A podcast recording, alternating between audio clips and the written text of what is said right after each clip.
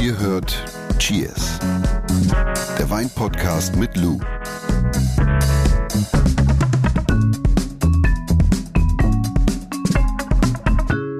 Wir starten in eine absolute Praxisfolge. Also Theorie, die ihr gleich nach dem Hören anwenden könnt. Äh, nämlich beantworten wir eine der meistgestellten Fragen in Sachen Wein. Und das tun wir, beziehungsweise du, liebe Lou, äh, nicht alleine, sondern heute ist Premiere und wir haben in unserem neuen Wein-Podcast Cheers eine Gästin. Da geht es heute um ja sozusagen fünf Tipps für die Kombination von Wein und Speisen. Und wir haben heute ja eine ganz besondere äh, Gästin, nämlich Nathalie Lump, eine Sommelier, Weinbuchautorin, schreibt für Magazine. Sie kann sich gleich nochmal selber kurz vorstellen. Ich bin ein riesiger Fan von dieser Frau, schon seit ich 16 äh, Jahre alt bin und habe sie gestalkt auf Prowein und auf diversen Weinseminaren. Und mein allererstes Weinbuch war auch von ihr und äh, habe mich dann in diese Thematik Wein verliebt. Und ich bin so froh, dass sie heute da ist. Ich bin ganz aufgeregt. Ich kriege ja gar keinen normalen Satz zusammen. Bevor Mensch. wir, bevor wir darüber sprechen, also über das Thema Kombination von Wein und Speisen, also zu welchen Wein nehme ich zu welcher Speise oder welcher Wein passt zu welcher Speise, wollen wir natürlich unsere Probierflasche mal öffnen. Du hast sie schon aufgemacht, ohne, ohne Schraube und ohne Zange. Achso, warte mal, ich muss dir auch was einschenken. Sehr egoistisch ja. schon. Und ich muss einmal. Warte. Der Wein der Woche. Unser Wein der Woche ist tatsächlich ein Rotwein und zwar Finca de la Vega Rioja Reserva. Rioja ist in dem Fall das Weinanbaugebiet in Spanien, haben wir schon mal kurz drüber gesprochen. Die Rebsorte ist, die sich hinter Rioja versteckt, ist Na, Tempranillo. Was soll das anders sein? und jetzt trinken wir. Jetzt trinken wir. Kannst du mal mit mir anstoßen? Du bist sehr egoistisch mm. geworden. Cheers. Cheers. Ich muss lachen, weil solche Sätze höre ich sonst nur von meiner Frau. ich finde, ich finde. Du bist ganz schön egoistisch geworden. Dann, weil ich wieder alleine trinke und nicht anstoßen kann. Ja, das ist echt so. Das ist unerzogen. So, also ich muss da mal mitgenommen. Ich finde, der riecht aber gar nicht schlecht, du. Ich finde, der riecht sehr schön so nach Kirsche, mhm. Feige, Zedernholz, ein bisschen Dill auch, gell? Findest nicht? Ich finde schon. Das sind immer die Momente, dillig. genau wenn du sowas sagst, ne? Und dann hast du auch so diese grüne Paprika und so. Mit Dill, also ich bin dabei bei Feige, bei Kirsche. Findest du grüne Paprika? Finde ich überhaupt nicht. Ich finde zum Beispiel tatsächlich Dill. Das ist so ein ganz, so ein ganz feines, elegantes, frisches, animierendes Grün. So, Frag mich in zehn Folgen nochmal. Frag mich in zehn Folgen nochmal. Ja tatsächlich, aber. Ehrlich. Aber Feige Kirsche gehe ich mit, auf jeden Fall. Mhm. Also ja, ist so, so voll. Ich finde den sehr, sehr frisch tatsächlich auch. Überhaupt nicht mhm. zu, zu ausladen. Eine gute Säurestruktur. Finde den kann man sehr, sehr gut. Äh, um, um zum Thema zu gehen, zu was passt der denn? Ja, ich bin ja, ich bin ja tatsächlich so ein What grows together goes together Typ. Also so Weine, die halt für die jeweilige Region typisch sind, finde ich, passen auch immer sehr, sehr gut mit diesen regionalen Speisen. Also beispielsweise könnte ich mir jetzt vorstellen, in der Beschaffenheit, wie dieser Rioja jetzt hier vor uns äh, in der Flasche beziehungsweise im Glas steht, dass es auch ein super Wein sein kann zu Käse, zum Beispiel zum Manchego oder so. Mm. Also, weißt du so. Ja wäre so ein Pairing. Ich finde immer so diese What grows together goes together Geschichten, da können wir ja gleich nochmal drauf eingehen, sind immer so eine sichere Bank, wenn man so ganz neu ist. Lass uns aus dem gleichen jetzt machen. Also, fünf Tipps für die Kombination von Wein und Speisen hier bei Cheers. Und Lou, du hast dir einen Gast bzw. eine Gästin überlegt. Und Überlegt ich freue mich sehr. Und angefragt. Ja. Nathalie Lump, herzlich willkommen. Ja, danke, Lou. Hallo, Jonas. Grüß dich. Magst du dich mal kurz vorstellen? Ich habe ja schon angekündigt, du bist Sommelier, Buchautorin, habe ich irgendwas vergessen? Du, du, du schreibst ganz, ganz, ganz, ganz viel und bist eine absolute Koryphäe auf, auf deinem Gebiet. Hallo, das tut einem so gut. Ich habe mich total gefreut, wie du vorhin erzählt hast, dass ich dich auch zum Wein begeistern und ja. motivieren konnte. Weil ich finde, das ist ja mal das Wichtigste, so der Einstieg, ne? dass man dann denkt, oh, was für ein tolles Thema. Und man möchte nicht mehr davon lassen. Naja, ich bin schon recht lange dabei, also mache das seit über 30 Jahren mit Wein und war wow. ursprünglich im Restaurant als Sommelier und äh, als ich anfing, gab es zwei Damen. Also das war die Paula Bosch und die ja. Claudia Stern. Mhm. Und äh, war eine sehr, sehr spannende Zeit. Und ich hatte jung meinen ersten Weinwettbewerb oder Sommelierwettbewerb gewonnen und hatte dann den Titel Beste Sommelier für Deutschland, den 97, 98. Und seit 2000 bin ich also selbstständig und reise quer durch die Welt und ja, erzähle den Leuten halt über Wein und schreibe darüber. Hast nicht den schlechtesten Job, glaube ich. Es ist ein Nein, sehr ehrlich gesagt wüsste ich keinen besseren. Ja. Nathalie, gleich zum Start mal. Ähm, also ich bin Jonas und ich bin neugierig und ich habe den Drang, Fragen zu fragen. Deshalb auch gleich mal eine vorweg. Damals, wir haben ja gerade gehört, ihr habt euch bei einem Weinseminar kennengelernt. Äh, Lou hat eins von dir besucht. Woran kannst du dich noch erinnern? War sie auffällig? Glaub nicht, dass du dich an mich erinnern kannst, oder? Komm, alles andere wäre gelogen. Okay. Also ich weiß noch damals vor wie vielen Jahren? Schau mal, ich habe extra, Nein. ich weiß nicht, ob du das, ich habe extra die die Menükarte von damals noch mitgebracht. Die habe ich aufgehoben. Das war meine, das war wirklich mein erstes Weinseminar. Schwarzer Hahn. Leider ist das Menü nicht mehr drin. Ich habe das ah. gestern Abend auf die Schnelle nicht mehr gefunden. Das Datum steht nicht drin, aber wir saßen im Deidesheimer Hof unten drin.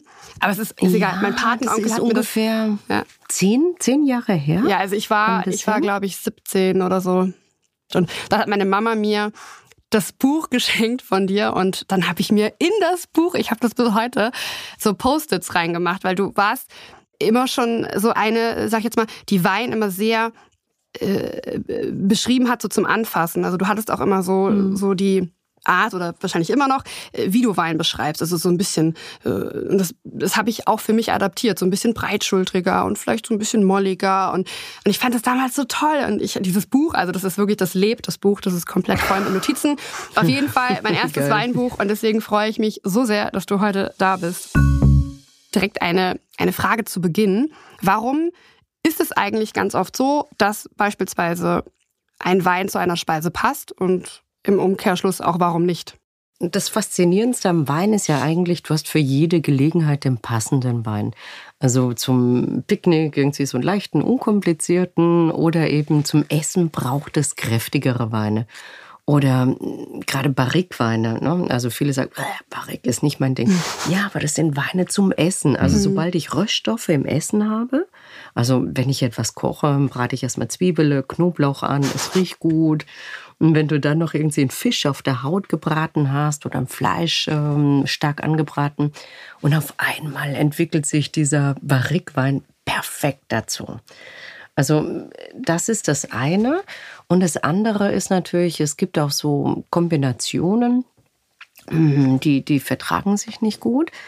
Und ähm, eigentlich merkt man das am schnellsten, wenn man mal so eine Käse-Weinprobe gemacht hat. Mhm. Da merkst du sofort, boah, mit dem Käse schmeckt der Wein, also der Rioja beispielsweise, den ihr gerade vor euch hinsüffelt, schmeckt mit so einem halbfesten Schnittkäse wie Kuhstall. Ja?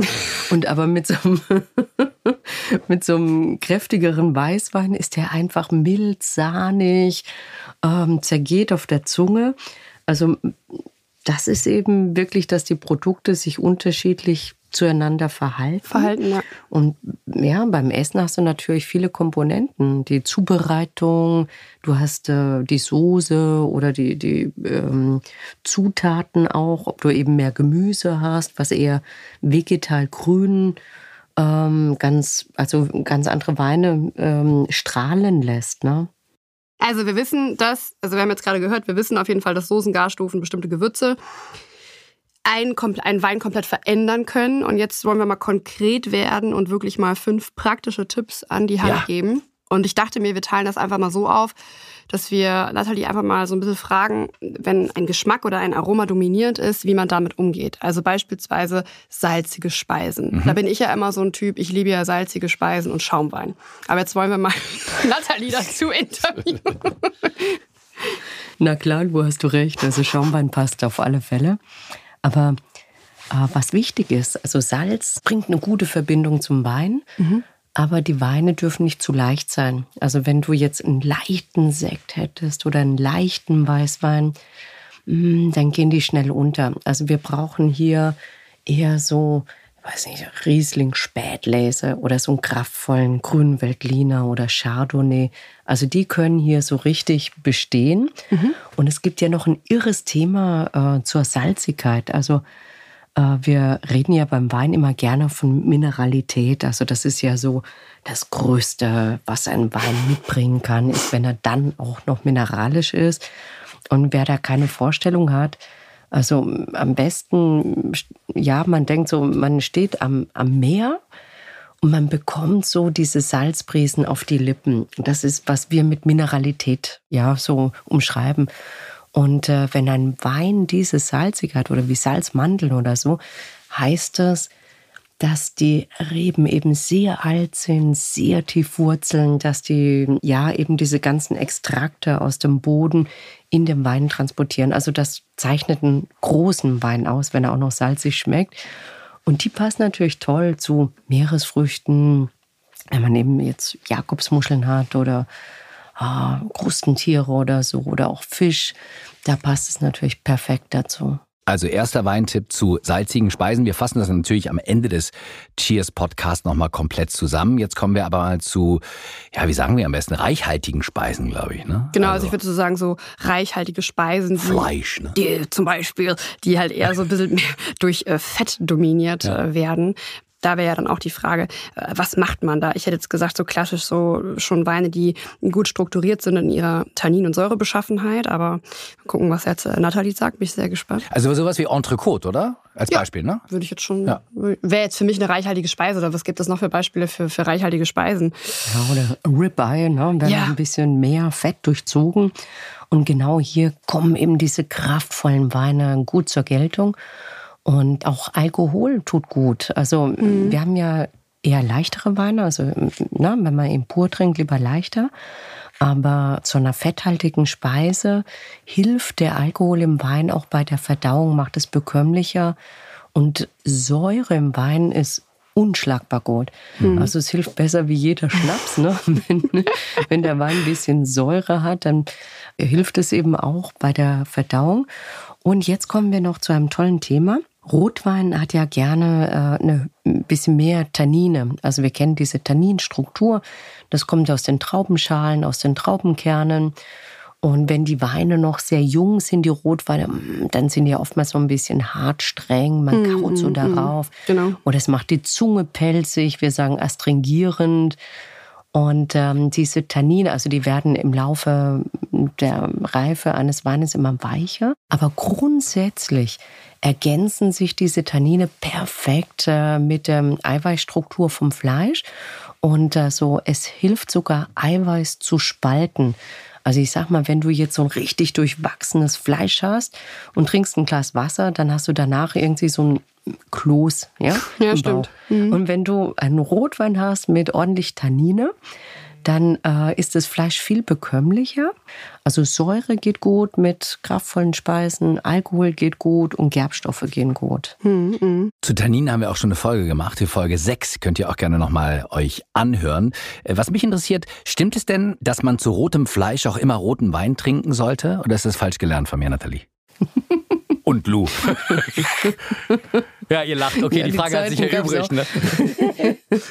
also ich glaube, Lou kennt gar nicht mehr diese Regel. nee, früher war das so äh, verbreitet, aber Gott sei Dank mhm. ist es echt lange überholt. Also eigentlich äh, ging es los, dass früher hat man ja auch gesagt Fisch und Weißwein. Und dann hat man gemerkt, ja klar, wenn jetzt so ein Fisch gekocht ist, eine Forelle, blau, okay, ja klar, mit Weißwein.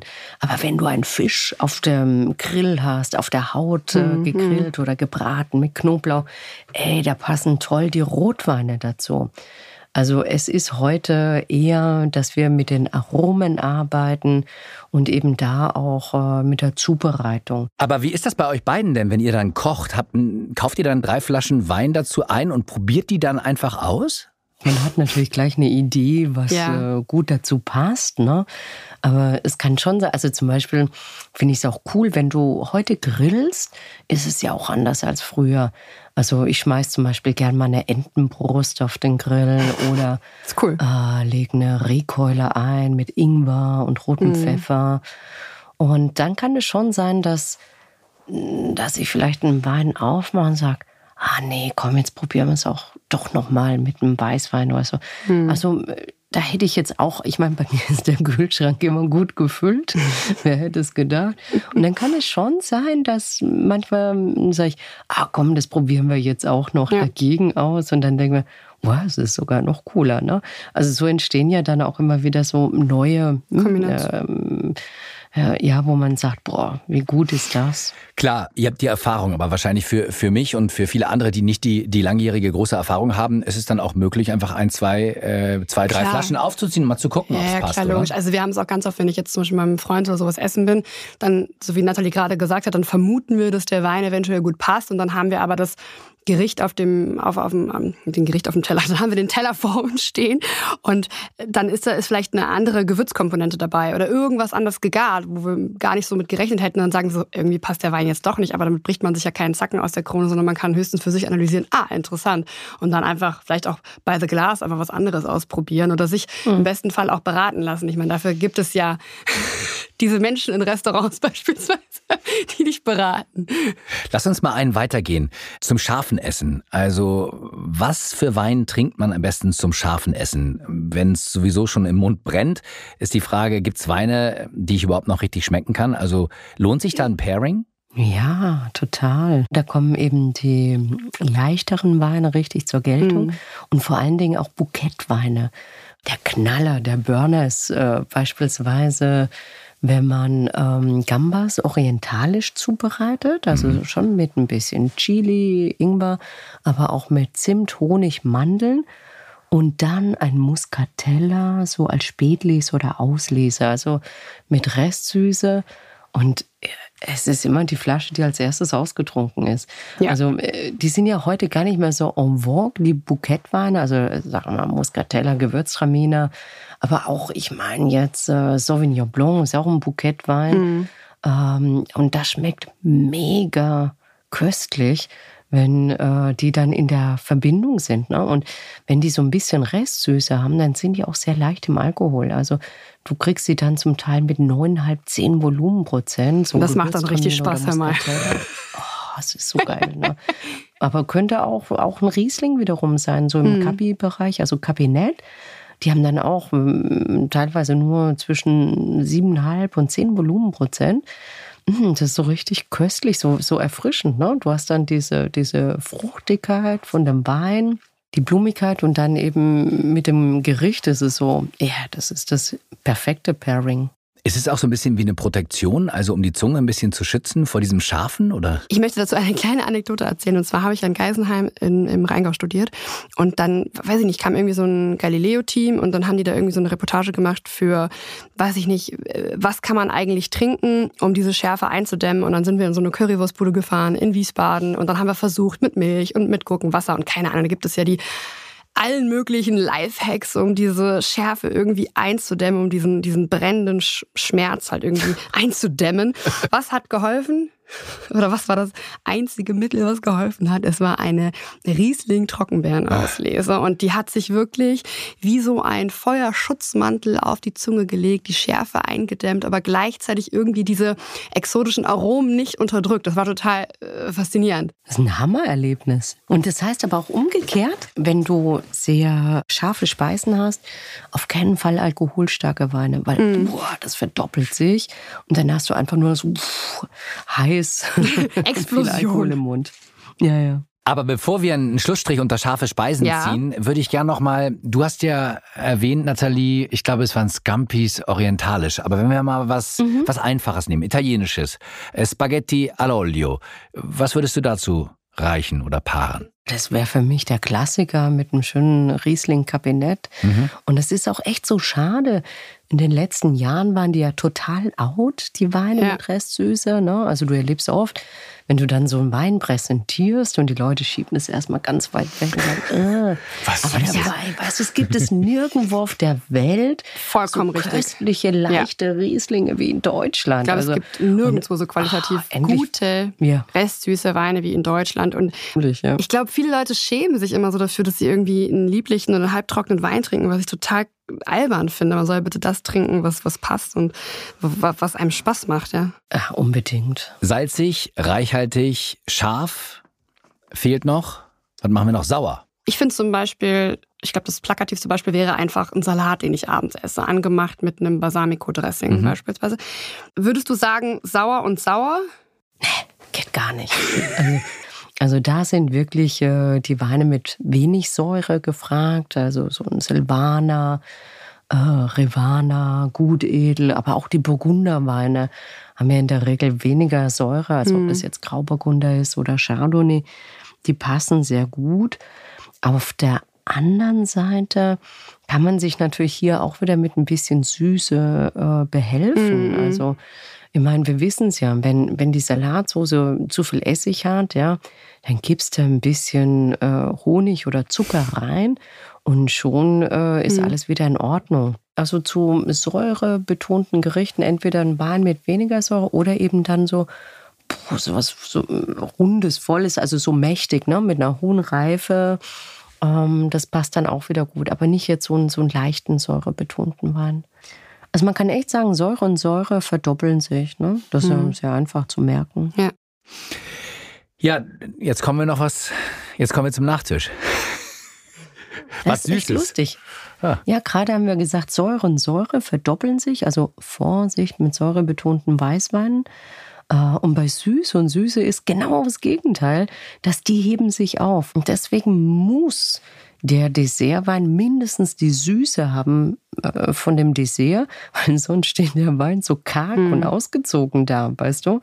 Also der muss da schon mithalten können, der Wein bei einer Süßspeise. Ich finde auch immer das trockene und eventuell auch sehr tanninbetonte Weiß- oder Rotweine sich dann auch immer noch verstärken in der Süßspeise und irgendwie dann auch am Ende des Tages im, im, schlimmsten Fall bitter schmecken und einfach überhaupt nicht mehr harmonisch und alles so aus dem Gerüst reißt. Ja, aber das wäre jetzt zum Beispiel echt ein tolles Beispiel, Lu, ne? wenn so die Leute sagen, ey, ich kann mir das gar nicht vorstellen, dass man sagt, hey, probier es doch echt mal aus, heb dir noch einen Schluck von, vom Weißwein, Rotwein mm. auf mm. und probier es mit dem Dessert und auf einmal merkst du, was der Rotwein so vorher mit dem Fleisch so oh, köstlich war und du wolltest nicht aufhören mit Trinken und dann mit dem Dessert denkst du, oh, das ist so ein, so ein krautiges, äh, hölzernes also Ding. Ne? Bei Learning, Learning by Doing, ne? Mhm, mhm. Ja, und ich glaube dann auch in der Kombination ist es dann eigentlich so, dass, dass das, was dann überzeugt und, und wo man sagt, boah Mensch, äh, da, deswegen sind eigentlich Wine and Food Pairings so, so, so mindblowing oder können sein. Mhm. Das finde ich eigentlich so das Spannende an der ganzen Geschichte, wie sich die verschiedenen Komponenten, wie sie reagieren und sich dann auch eben verändern verändern und womöglich Dinge besser machen. Jetzt hast du ähm, bzw. ihr schon ganz viel darüber erzählt, welche Speisen und Weine sehr gut zusammen funktionieren. Äh, Nathalie, kannst du auch ein paar Zutaten nennen, die überhaupt nicht zueinander passen? Oder zu Wein in dem ja. Sinne. Also zum Beispiel, was ja, ich ja. super schwierig finde, Spinat und Rhabarber finde ich ganz grässlich. Ja, das ist schwierig. Artischocke ist zum Beispiel mit Rotwein besser. Also mhm. Weißwein ist auch furchtbar. Die schmecken dann alle metallisch äh, geht dann besser mit Rotwein. Also ich finde immer so, so, so Senf, also zum Beispiel so Senfbasierte Gerichte. Also mein Vater, der kam aus Norddeutschland und bei uns gab es immer so ein traditionelles Gericht, wenn wir aus der Schule gekommen sind, das waren Senfeier. Mhm. Und ganz im Ernst, Lecker. da geht ja jeder Wein einfach nur unter. Und ich finde zum Beispiel alles, was so senfbasiert ist, da passt einfach, ist man, glaube ich, mit einem Bier besser beraten. Oder auch eine klare Suppe ist auch immer äh, so eine ganz schwierige Geschichte. Mhm. So eine Konsumé oder was, ne? Ja, ja, ja, klare Suppe hast, weißt, wo einfach viel Extrakte reingekocht ja, sind. Also du hast dieses Schmorgemüse und, und du hast aus dem Fleisch alle Extrakte rausgekocht und du hast da einfach sehr viel Geschmack in dieser klaren Suppe. Und die meisten Weine sind also ich raus, ne? Also und ja, genau. Und da brauchst du einfach jemanden, der, der da standhalten kann. Und da ist eben auch wieder so, wie Louis sagt, ne, Sherry oh, der kann das total gut. Ne? Mhm. Aber Eier ist zum Beispiel auch oftmals schwierig. Ne? In der Champagne lieben sie das als Vorspeise, so puschierte Eier mhm. zu machen. Also mit äh, Champagner oder Schaumwein geht es sehr gut. Aber viele Weine leiden auch bei Eier. Ist auch eine schwierige Kombi. Ach, das wusste ich zum Beispiel nicht. Mhm. Krass, okay. Welches Learning nehmen wir mit? Also zum Abschluss. Also wenn man sich zum Beispiel Gerichte anguckt, die aus einer bestimmten Region kommen, passt dann da auch der Wein der Region dazu? Unbedingt. Also das ist immer wieder die Faszination schlechthin. Mhm. Und da werden die meisten auch zu den Weintrinken eigentlich animiert, mhm. dass wenn man in so einer Region ist und es einfach mal erlebt, wie gut es zusammenpasst, dann ist man danach einfach begeistert. Ne? Mhm. Ich frage mich immer, woran das liegt. Ob die Region Gerichte gekocht hat zu den Rebsorten oder ob die Rebsorten gepflanzt worden sind zu den Gerichten. Ich weiß es nicht, aber ich Ei und Huhn, ne? ja, Was war zuerst ich, ich glaub, Das hat sich echt, ja, also das, das hat sich einfach so entwickelt, ne? mhm. dass man da äh, über diese lange Zeit mit den Spezialitäten da eben sehr sicher ist. Ne? Mhm. Und es ist schon so, wenn du diesen Wein als Spezialität hast in der Region, dann wird das passende Gericht auch immer öfters mhm. gemacht. Ne? Weil das ist ja wirklich so plakativ, ne? So, so Loire, ja. Atlantikküste, Seafood, Muscadet. Also ich, das ja. ist so verrückt irgendwie. Aber was zum Beispiel auch ähm, einleuchtend ist, also finde ich, was sehr simpel ist bei der Kombination Wein und Essen, ist, dass einfach leichte Speisen passen eben gut mit leichten Weinen.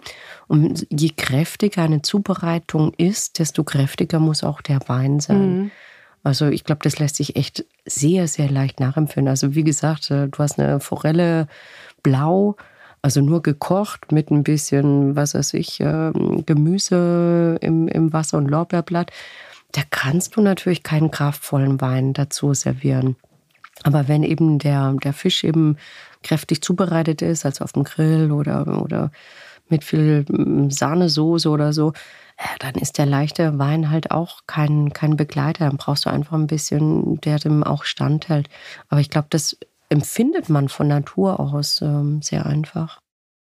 Ich glaube, bevor wir zusammenfassen, ähm, machen wir ganz kurz, wie immer bei Cheers, kurz vor Schluss, das praktische Wein-ABC von und mit Lou. Und heute der Buchstabe M wie Magnumflasche.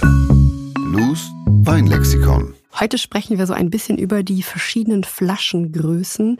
Also es gibt ja, sage ich jetzt mal, die normale Flaschengröße, die, die gängigste, die äh, 075er Flasche, ja. die, ein Dreiviertel Liter äh, fasst. Ähm, und dann gibt es aber natürlich noch äh, weitere, zum Beispiel die Magnumflasche, die 1,5 Liter Fast. Geht noch mehr, oder? Dann geht aber noch mehr. Also insgesamt haben wir 1, 2, 3, 4, 5, 6, 7, 8, 9, so zehn was? Größen, angefangen von Piccolo, ja, also das Kleine, was die Leute kennen, so, kennen, so 0,25er, bis hin zu äh, Salomon, die fast 20 Liter. 20 Liter? Mhm. Nathalie, hast du schon mal sowas ausgeschenkt? Seid ihr zu zweit an den Tisch gekommen oder? Ich mache das natürlich immer wieder, dass ich auch äh, so große Flaschen bei irgendwelchen Geschichten aufmache. Und bei Champagner ist es auch sehr beliebt, weil mhm. er hält einfach länger frisch in der großen Flasche. Mhm. Und dann habe ich immer eine Wasserrohrzange, habe ich in meinem Gepäck.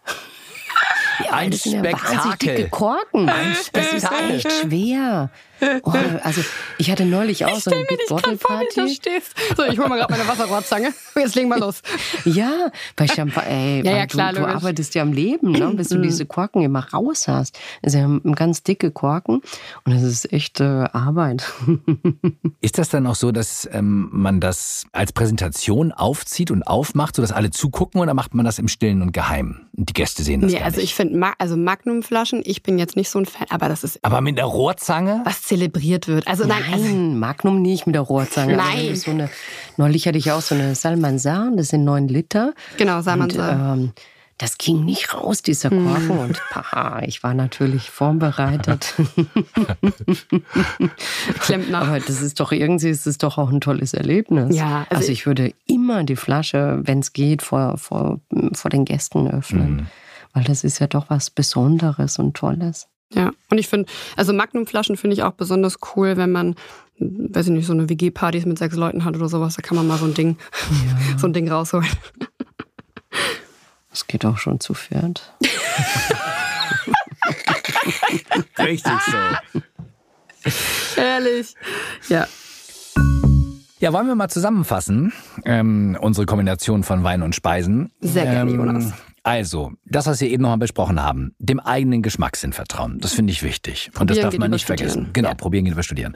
Und Dann, ganz wichtig, schon wenn ja. ich unterbreche, ganz wichtig, ich meine, wir haben jetzt hier so viele coole Regeln und alles. Erlaubt es, was schmeckt. Fertig. Mhm. Finde ich. Ja. Dann haben wir ganz viel über die Region gesprochen. Also man kann sagen, was zusammen wächst, passt in der Regel auch zusammen. Ja. Also als mhm. Beispiel mhm. haben wir jetzt gar nicht so, sind wir nicht näher drauf angegangen, aber wenn ich mir vorstelle, haben wir im Vorwege mal drüber geredet, Lou und ich, äh, Käsefondue und Gutedel zum Beispiel. Funktioniert. Ja, also auf keinen Fall Rotwein mit Käsefondue. Nee. Mhm. Das ist so ein Klumpen im Bauch. Ja. Oder auch Bœuf Bourguignon, also das finde ich immer so mein Lieblingsbeispiel mit einem oh, guten Pinot Noir. Das ist, finde ich, eine ganz herrliche ja. Schmorgerichte und Rotweine. Ja. Mm. Und dann habe ich mir ein paar Faustregeln notiert. Salzige Speisen und Schaumweine passt herrlich. Für mich natürlich in, in erster Linie. Und äh, kein Kontrast, sondern wir gehen Hand in Hand. Süßspeisen und süße Weine. Sehr schön. Mhm. Ja. Je schärfer das Essen, desto süßer darf auch der Wein sein. Mhm. Und leichter im Alkohol. Und da haben wir auch über deutsche Rieslinge gesprochen. Exakt. Wir feiern sie sogar. Das heißt, äh, scharfes thailändisches Essen geht gut mit deutschen Rieslingen. Zum Beispiel. Ja, mit Restsüße. Kabinett. Mit Restsüße, genau. Kabinett. Und nicht zuletzt reichhaltige Speisen, entweder mit Säure oder, äh, hast du ganz ausführlich beschrieben vorhin, Nathalie, mit Tannin betonten Wein. Ich habe noch eine Ergänzung. Bitte. Mhm. Ich schreibe, warte. Äh, oft hat man doch so eine Flasche Rotwein im Keller, wo man denkt, oh, das ist was ganz Besonderes. Soll ich den nicht lieber pur genießen? Nein, mit Essen ist ja immer noch besser. Und ähm, das echt so Schmorgerichte helfen ja immer für jeden guten Rotwein. Ja. Und was viele nicht wissen, gereifte Weine passen grundsätzlich zum Essen besser als junge. Also wenn wir eben vom Fernseher lieber so einen leichten Tutti-Frutti-Wein trinken, ne? das ist nicht der Ideal zum, zum Essen. Tutti-Frutti-Wein, den nehme ich auch noch mit. Was habt ihr jetzt gerade für ein Kopfkino? ja, herrlich. Nathalie, vielen Dank, dass du heute da warst und dass du uns äh, so viele Tipps noch an die Hand gegeben hast. Hat sehr viel Spaß gemacht, uns mit dir zu unterhalten und auszutauschen. Und sag auf jeden Fall nochmal Cheers, oder? Ja. Hast du auch was zum Anstoßen ja. oder nee? Nee, leider nicht, leider nicht. Aber war echt schön mit euch und ich werde natürlich euren Podcast jetzt verfolgen. Ja, das würde ich aber auch und, äh, bestimmt. Herrlich. Aber war mega schön mit euch. Macht's gut. Danke, dass du dabei warst. Vielen Dank, Nathalie. Ja, danke. ciao, ciao. Tschüss. Bye. Dieser Podcast wird euch präsentiert von Edeka. Wir lieben Lebensmittel.